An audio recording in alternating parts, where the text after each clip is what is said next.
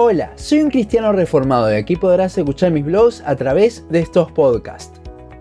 Muchas iglesias han tratado de hacer más atractivo el mensaje del Evangelio para que así las personas del mundo quieran asistir a la iglesia, pero haciendo esto han dejado la esencia del Evangelio mismo. En el podcast pasado vimos un caso y hoy veremos otro también bastante común. Ya hablamos un poco sobre este tema en los podcasts del Evangelio de la Paternidad y el amor sobre todo, pero hoy desarrollaremos aún más esta predicación del Evangelio desde otro punto de vista. Primero veamos qué es lo que se dice desde el púlpito según esta forma de suavizar el Evangelio. Muchas personas vienen a la iglesia ya que buscan llenar algo que sienten que les falta. En marketing hay algo que se llama la pirámide de Maslow que muestra las cosas que buscan las personas y que más le dan importancia, sus necesidades. En la base de la pirámide tenemos las necesidades físicas, comer, respirar, hidratarse, etc. Luego tenemos a la necesidad de sentirnos seguros, desde física hasta económicamente. En el medio tenemos la pertenencia, amistades, formar parte de algo, etc siguiendo luego con el reconocimiento y por último en la punta la autorrealización, lograr sus metas.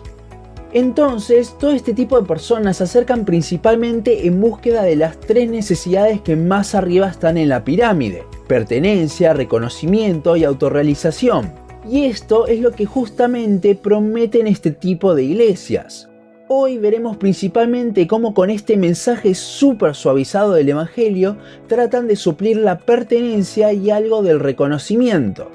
Las personas que llegan en búsqueda de aceptación, según estas iglesias, lo último que necesitan escuchar es que la juzguen, básicamente que la confronten con su pecado, con lo cual siempre van a estar motivando a la integración, y esto no solo con las personas integrándolos a los grupos de amigos, sino también desde el púlpito. En una sociedad donde cada vez es todo más superficial y la depresión ha ganado demasiado terreno, el hecho de que alguien que no nos conoce te diga que te ama y más aún que te digan que el creador de todo te ama es algo que claramente va a gustar. Ahora, no hay nada de errado en decirle a las personas que Dios los ama, ya que Dios nos ama primero, antes de nosotros amarle. Primera de Juan 4:19. El problema entonces no es porque digan algo que no sea así, sino por lo que no dicen. Sí, Dios nos ama, somos su creación, pero a la misma vez nos aborrece por ser pecadores. Salmo 5.5. Dios nos ama, pero igualmente estamos enemistados contra Él por nuestro pecado, por nuestra rebelión. Puede ser difícil de entender, pero no podemos separar al amor de Dios de su santidad.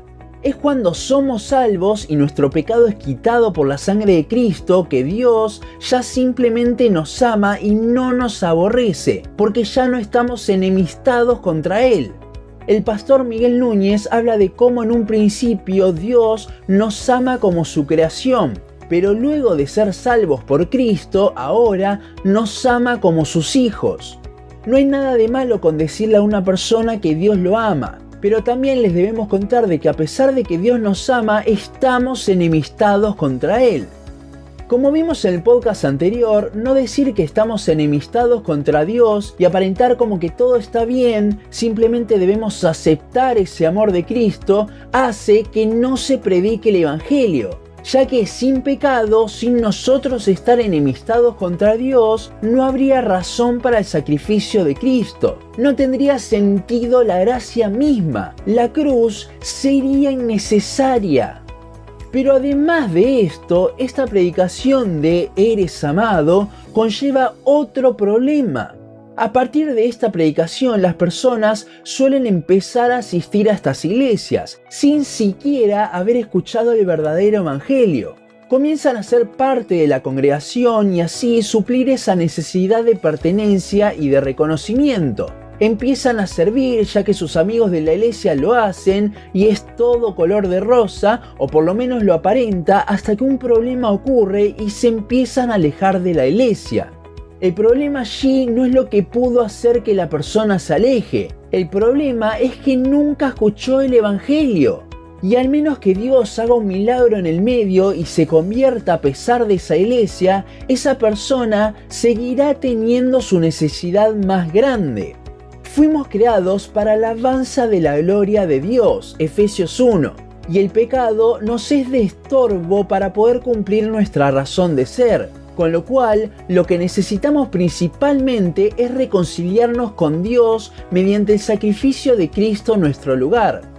La paga de nuestro pecado era la muerte eterna, pero Jesús cargó con nuestro pecado y pagó esa deuda en nuestro lugar para que así no estemos más enemistados con Dios, para que podamos de verdad sentir el amor de Dios mediante su gracia y así podamos vivir de acuerdo a nuestro propósito de adorarle. Toda esa pirámide de necesidades de Maslow queda totalmente opacada cuando entendemos el Evangelio y vemos nuestra necesidad más grande de redención. Esta predicación, al integrar a la persona en la iglesia, hace que esté aún más engañada, pensando que está reconciliada con Dios cuando no es así, ya que no ha entendido el Evangelio. Siempre digo que la principal arma de Satanás en este tiempo no es la persecución ni nada de eso, sino este tipo de iglesias que engañan a personas y las ciegan aún más del verdadero evangelio, sirviendo y todo en una iglesia cuando ni siquiera han entendido el mensaje ya que no lo han escuchado.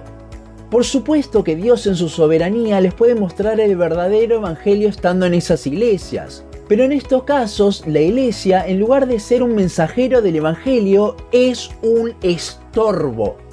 Empezamos el podcast explicando este tipo de predicación con algo tan humano como una enseñanza del marketing. Y es porque esta predicación lo único que busca satisfacer son las necesidades humanas, sin preocuparse por la eternidad de las personas. Sí, está bueno integrar a las personas, pero lo hacemos para que así les podamos explicar de una mejor manera el verdadero mensaje de la cruz. Si realmente tenemos un peso por las personas perdidas, lo primero que vamos a querer hacer es compartirles lo único que realmente los puede salvar. Este mensaje logra hacer que las personas se sientan bien consigo mismas y sigan queriendo buscar eso, y en consecuencia siguen asistiendo a esa iglesia. Pero esto no los salva. Una vez que mueren, se van al infierno por su pecado. No predicarles el Evangelio por medio que sea muy fuerte y en lugar de eso integrarlos y hacerlos sentir bien no es tener compasión, es condenar a las personas. Si realmente quieres tener compasión por las personas, predícales el verdadero Evangelio, el que salva, somos amados, pero también estamos enemistados contra Dios por nuestro pecado. Primero debemos solucionar eso antes de poder sentirnos amados. Y eso no lo solucionamos nosotros, sino que lo ha hecho Cristo en la cruz en nuestro lugar. Hasta aquí nuestro podcast de hoy. Seguimos en Facebook, Instagram, YouTube y Spotify. En todas nos encontrás como un cristiano reformado. También seguimos en uncristianoreformado.blogspot.com para leer el resto de nuestros blogs. Nos vemos en la siguiente ocasión.